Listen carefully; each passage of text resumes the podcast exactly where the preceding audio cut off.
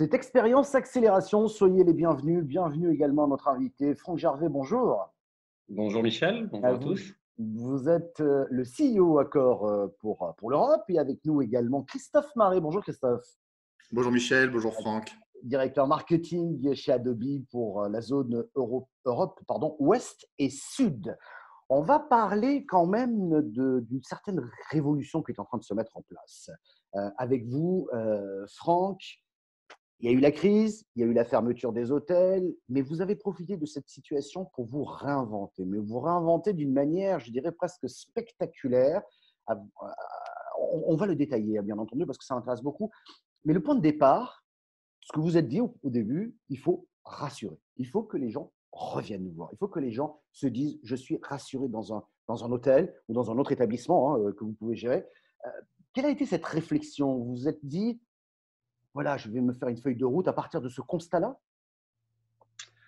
Euh, non, en fait, ce qu'on s'est dit, c'est qu'on a une réalité qui s'impose à nous tous, hein, dans, tous les secteurs, dans, l'économie, euh, dans toutes les zones géographiques. Donc forcément, elle s'impose un peu plus encore au secteur du tourisme, parce que quand on a un milliard de personnes qui voyagent à l'étranger chaque année, et que ce chiffre va passer de 1,4 milliard à 400 millions probablement en 2020, le secteur du tourisme, il est euh, pleinement affecté. On a tous lu euh, ce qui s'était passé pour les airlines. Donc, en fait, c'est une réflexion qui, d'abord, euh, s'est faite pendant la crise où beaucoup de nos hôtels étaient fermés. Donc, on s'est dit, qu'est-ce qu'on fait? Est-ce qu'on reste les bras ballants? Est-ce qu'on reste passif? Ou alors est-ce qu'on est actif en ouvrant nos hôtels pour celles et ceux qui en ont besoin? Les personnels soignants, les personnes sans domicile fixe, en allant euh, les, leur offrir aussi des repas. Donc ça, pendant toute cette période-là, on a fait acte de solidarité. Et puis ensuite, le deuxième S qui a, qui a primé pour nous, c'est celui de sanitaire, parce que quand on interroge nos clients, et on l'a vu dans toutes les mesures gouvernementales qui ont été prises pour déconfiner progressivement et de façon différente dans les différentes euh, zones d'Europe, la priorité, elle a été de dire pas de risque, pas de prise de risque et donc réassurance. Et donc, on a fait deux choses, nous. La première chose, c'est euh, contribuer très, très fortement et l'idée un peu le, secteur, l'industrie, pour écrire le protocole sanitaire qui euh, allait régir la réouverture de tous les cafés, restaurants et l'ouverture des hôtels, pour qu'il y ait le même protocole, quelle que soit la marque, quelle que soit la chaîne, quel que soit le lieu, dans les 230 000 établissements qui existent en France. Et au-delà de ça, on s'est dit, mais nous, on veut être, en tant que leader du domaine, on veut aller encore plus loin que ce protocole qui donne vraiment les règles de base. On veut être le meilleur en la matière euh, pour vraiment euh, avoir les, derniers éléments de réassurance client sur la distanciation physique, sur le fait de euh, payer à distance, sur le fait d'avoir des circuits physiques qui soient spécifiques, de réorganiser les flux, d'utiliser des produits qui soient dernier cri. Et pour ça, on a mis en place une démarche de labellisation qu'on a faite avec Bureau Veritas en France.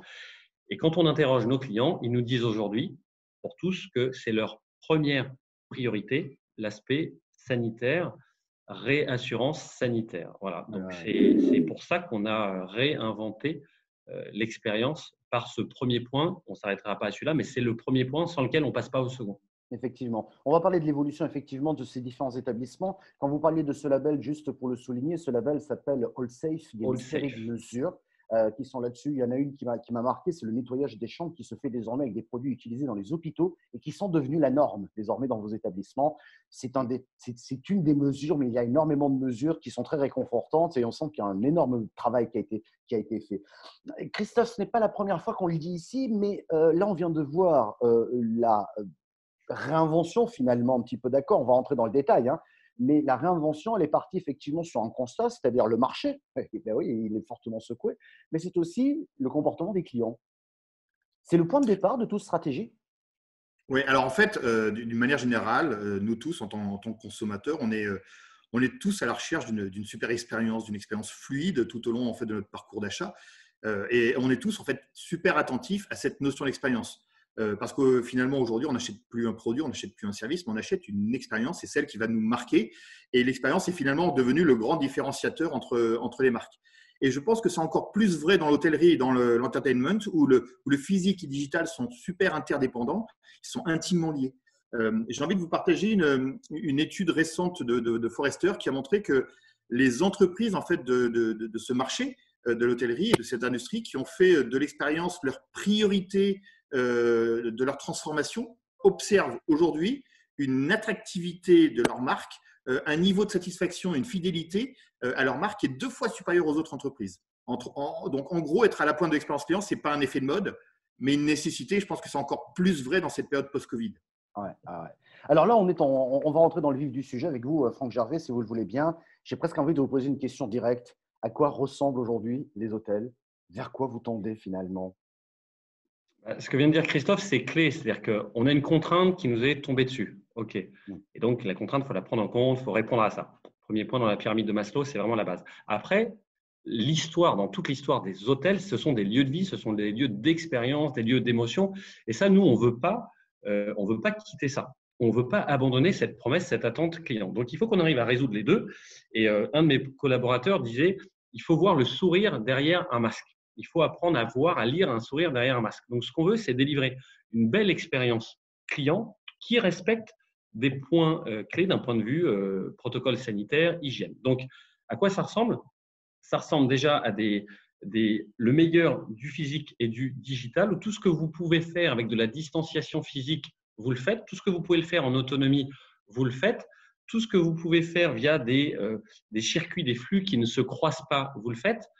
Et surtout, en fait, ce que ça porte, ça accélère un point de conviction qu'on avait côté accord, c'est que un hôtel, c'est un lieu de vie, c'est quasiment une agora, un, hub social, moi j'aime bien les appeler, c'est-à-dire que ça n'est pas seulement un endroit où des touristes viennent dormir, où des businessmen viennent dormir, mais c'est de plus en plus aussi un endroit où des gens qui sont des gens locaux viennent pour trouver une expérience design, fluidité, food, beverage très agréable et où ils vont se sentir bien pour euh, prendre un, un lunch, un brunch, prendre un verre entre amis, ou bien pour se poser et travailler quand ils sont des businessmen, parce qu'en fait, ils sont inspirés, comme moi je suis inspiré dans un hôtel comme dans un train, parce qu'ils sont tranquilles, ils sont confortables, ils sont ni chez eux avec les contraintes qu'on a bien réalisées pendant trois mois, ni au bureau avec les contraintes du déplacement qu'on a aussi vues et dont on ne veut plus cinq jours sur cinq en tout cas.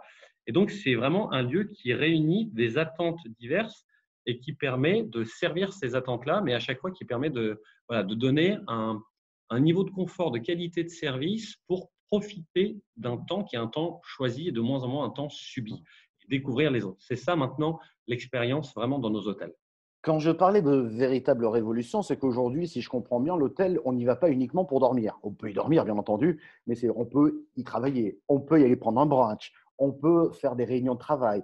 Et en plus, vous épousez un petit peu, quelque sorte, cette nouvelle forme de travail qui est en train de s'instaurer dans notre société, à savoir du télétravail, mais pas uniquement chez soi. On a tous un hôtel, d'accord, si j'ose dire, pas très loin de chez nous, et qui peuvent devenir effectivement des points de chute. Et du coup, ça devient une sorte de, lieu de vie, d'agora, d'échange. De, euh, c'est ça, en fait, l'idée aujourd'hui. C'est exactement ça. Et on pourrait mesurer, se dire, tiens, le succès d'un hôtel demain, on le mesure évidemment à son chiffre d'affaires, sa marge, ok, mais aussi au trafic généré dans l'hôtel. Et pas que au trafic web sur euh, combien il drive, mais vraiment au trafic dans l'hôtel. Pourquoi? Parce que on a, on a 1650 hôtels en France.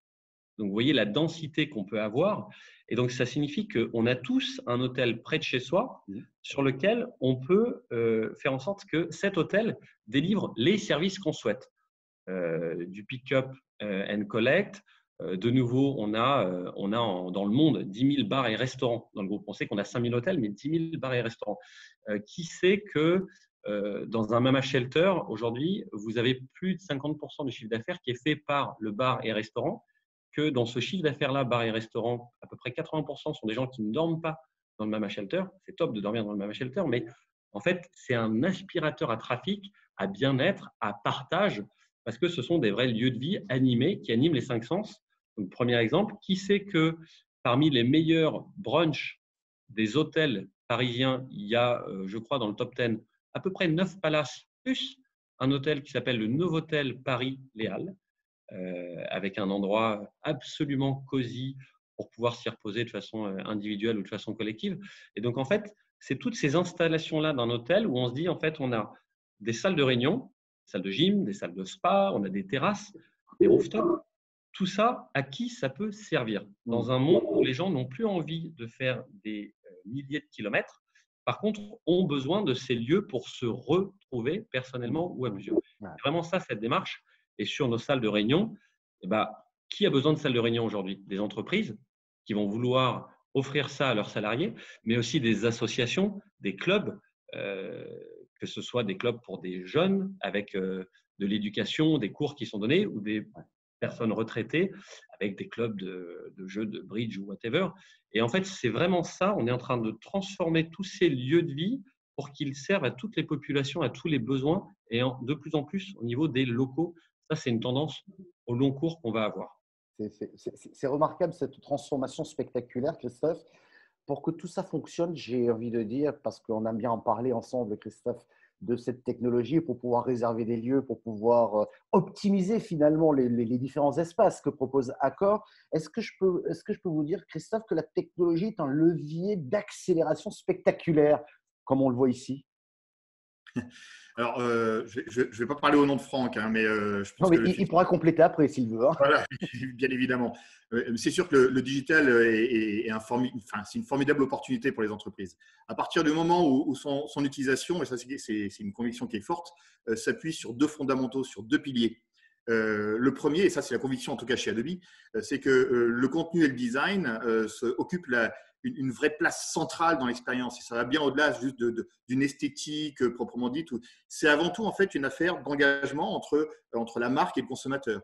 Euh, un contenu, quand il est super créatif, il est pertinent avec un objectif qui est bien clair, bah, donne souvent en fait euh, une expérience tout à fait, tout à fait remarquable et unique. Et le second, le second pilier est, très lié à la, donnée. Alors la donnée, quand je parle de données, souvent, et ça j'ai déjà dit au travers des différents interviews, c'est la donnée intelligente c'est la donnée temps réel. C'est celle qui va être activable à la milliseconde pour justement pouvoir recevoir un message au moment où il y a le consommateur qui se trouve devant sa, devant sa chambre d'hôtel, par exemple. C'est celle qui va permettre de contextualiser une expérience. C'est celle qui va permettre de la personnaliser, justement en fonction de chaque moment de vie en fait, qu'on est tous amenés en fait, à vivre. Et, c'est ce mariage intelligent du contenu et de la donnée qui est vraiment, euh, à mon sens, l'acte fondateur d'une transformation digitale réussie. Ouais. Euh, oui, l'essence. Voilà, Franck, en commentaire sur ce que dit Christophe à l'instant, parce qu'après j'aimerais bien qu'on parle aussi des équipes, parce que là aussi. Euh, oui, dont, on va parler, mais effectivement, contenu et données, on a, on a, on a le moteur et puis on a, on a l'essence. Hein. Donc la data, c'est vraiment l'essence et aucune essence, aucune data n'est utile si elle n'est pas redonnée de façon utile à celui qui au départ l'a donnée, c'est-à-dire le client. Et donc quand on marie le contenu et la donnée, c'est ce qu'on a fait nous en, en, créant un écosystème qui s'appelle Accord Live Limitless, que ce soit web, app où on intègre toute la donnée client dans euh, un écosystème unique pour lui, alors qu'avant, on avait, selon si on était feed, aller sur un site, non feed, sur un autre site. On a une entrée unique, mais avec tout le contenu personnalisé qui dit de façon très, euh, très appliquée, facile, pratique et agréable. Voilà, cher Monsieur Picot, vous avez aujourd'hui 1000 points sur votre compte. J'ai vu que vous vous déplaciez pour aller euh, à tel endroit, vous allez probablement louer une voiture eh bien, vous pouvez utiliser X de vos points pour bénéficier de cette location de voiture gratuitement. Là, on vient de façon utile anticiper euh, quelque chose qui vous passait par la tête sans doute. Et c'est ça qu'on veut faire. Oui, il va, il va, falloir que je regarde effectivement le nombre de points que j'ai sur ma carte accord, parce que j'en ai évidemment. Mais je n'ai pas regardé. Bon, bref. Alors, c'est quand même un changement spectaculaire. Je le disais tout à l'heure, euh, Franck, comment vos équipes ont accepté, ont adopté finalement ce nouveau positionnement de l'hôtel? Parce que comme on le sait, hein, le changement fait peur, mais il a bien fallu trouver, je dirais, euh, actionner de nouveaux leviers pour pouvoir repartir et certainement réinventer l'hôtel de demain. Alors, ça s'est fait très naturellement parce que ce sont les équipes qui sont en contact tous les jours des clients et mmh. qui ont subi le fait de voir beaucoup moins de clients pendant cette période de Covid et qui donc sont elles-mêmes venues en proposant des choses autour de la flexibilité des espaces, la flexibilité même des équipes. Hein parce qu'évidemment, on va siloter de moins en moins les équipes pour créer de la flexibilité, de l'agilité, optimiser chacun des mètres carrés de l'hôtel. Euh, ça, c'est quelque chose aussi de nécessaire.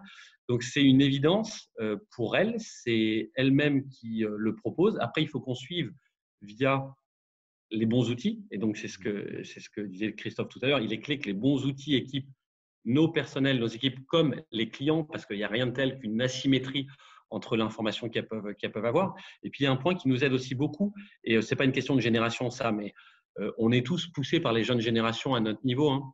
Et nous, on a plus de 50% des équipes dans nos hôtels qui ont moins de 35 ans. Mmh. C'est-à-dire qu'elles-mêmes sont celles qui poussent naturellement en tant que clients, collaborateurs, amis de clients qui viennent ici.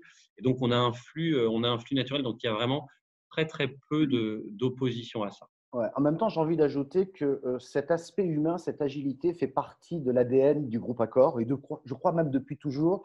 Et je pense que même euh, l'impulsion de votre, de votre président ces dernières, ces dernières semaines a été, a été très marquant. Euh, j'ai presque envie de dire, finalement, c'est aussi l'impulsion managériale qui permet d'embarquer toutes les équipes, non? Oui, peut-être en, une minute, si je peux vous préciser ça, c'est que cette crise, comme euh, chacun le dit souvent, elle a été un révélateur, un accélérateur. Mais ça n'a pas été quelque chose, elle n'a pas fait naître un truc qui n'existait pas chez nous. Mmh, elle a simplement révélé des valeurs qui sont propres au groupe Accor, qui sont des valeurs de bienveillance, des valeurs de caring, on dirait en, anglais, vraiment d'attention à l'autre, euh, de bienveillance, de proximité, euh, de fournisseur d'émotions, d'expériences réussies. Et euh, si je prends les hôpitaux, parce qu'on voit qu'on a accueilli beaucoup de personnel soignant euh, pendant cette période-là, ben, les hôpitaux, il y a un an maintenant, on était allé faire le tour de tous les hôpitaux pour proposer un projet qui était comment accueillir soit les familles des patients euh, qui veulent dormir à proximité de l'hôpital sans faire nécessairement 50 km pour retourner chez elles, soit des personnes qui vont être soignées en ambulatoire pour que la veille ou le lendemain de l'intervention, elles puissent séjourner dans un hôtel euh, taux de satisfaction 98%. Taux de satisfaction dans un séjour hospitalier, bah, ce n'est pas du tout le même évidemment. Et donc, ce projet-là, il a montré tout son avant-gardisme pendant cette, euh, cette, crise. Et de qui il est né, avec qui il a été porté? Avec nos personnels. Il a été porté ensuite euh, de façon très, très haute et hautement symbolique par Sébastien, notre CEO. Mais voilà, ça, ça a révélé qui était à corps pendant la crise et après la crise encore. Bien sûr, bien sûr. Christophe, ça vous fait réagir à l'heure de la réinvention? On en parle souvent hein, dans ce, dans ce rendez-vous. Le management a toute sa place. Enfin, je veux dire, il y a presque une nouvelle forme de management. Il y a presque une réinvention du management, j'ai envie de dire. Alors, moi, moi je, suis tout à fait d'accord avec ça. Je pense que la, la, transformation d'une entreprise, de toute façon, ne peut pas se faire sans, sans, sans une approche top-down, donc sans, sans, sans que euh, cette transformation soit insufflée, soit poussée, soit motivée par l'équipe dirigeante. Et euh, si le top management ne se réinvente pas lui-même, euh, bah, comment l'entreprise pourrait y arriver finalement? Mm. je crois, donc, Moi, je crois beaucoup au, management par l'exemple. Euh, et ça, ça passera forcément par, bah, par une remise en cause. Je pense que ça a été le cas, en tout cas en partie chez Accor, mais du business model, de la stratégie d'entreprise, de ses priorités, de l'organisation, des, talents qui vont la composer, des rôles et des responsabilités de chacun, des technologies qui sont utilisées et déployées au sein de l'entreprise. Alors, la bonne nouvelle, et ça je le dis assez régulièrement, c'est que les technologies pour le digital, euh, eh ben, il n'y a plus besoin de les inventer, elles existent et elles sont là justement pour réinventer l'expérience client. Euh, donc ça, pour le reste, après, ça sera la responsabilité de tout un chacun de pouvoir les déployer. Mais je pense voilà, il y, a, il y a une approche en fait du top management qui doit bien évidemment être le moteur en fait de cette transformation. Dernière question, Franck Gervais, vous travaillez sur quoi actuellement? J'imagine que vous avez une multitude de dossiers et de projets en, route là, non? On a beaucoup de projets et euh, on travaille sur notre portefeuille de marque euh, éventuellement, euh, évidemment, et en particulier sur le fait que dans cette période, en fait, l'hôtellerie est quand même un, domaine à cycle long. Donc, on pourrait dire, tiens, dans cette période, euh, il n'y a plus d'hôtels qui vont ouvrir ou qui vont être signés pour être ouverts dans 2-3 ans. Et je peux vous dire qu'en fait, on bosse beaucoup, beaucoup sur des ouvertures d'hôtels encore cette année, des signatures pour des ouvertures cette année dans les années qui viennent. Parce que oui, ça va être dur, euh, ça va être dur, ça va euh, heurter notre, euh, nos chiffres, on le sait, cette année, l'an prochain probablement encore, mais on regarde au plus long cours. Nous, on est le leader en Europe et de très loin. Et l'intérêt, c'est aussi de profiter des opportunités pendant cette période-là pour construire l'avenir, l'avenir et puis prendre des longueurs d'avance. Donc, paradoxalement, on bosse encore beaucoup sur ce qu'on appelle, nous, le développement. Merci, merci beaucoup, euh, Franck Gervais, d'avoir répondu à, nos questions. Merci beaucoup, euh, Christophe Marais, euh, de nous avoir apporté votre regard et votre recul nécessaire pour analyser un petit peu ce monde qui, bouge, qui change, qui se réinvente. Et là, on vient de voir une réinvention assez spectaculaire de la part du groupe Accor. Et, et encore bravo pour ce que vous faites. Merci beaucoup d'avoir répondu à nos questions. Merci. Merci. Au revoir.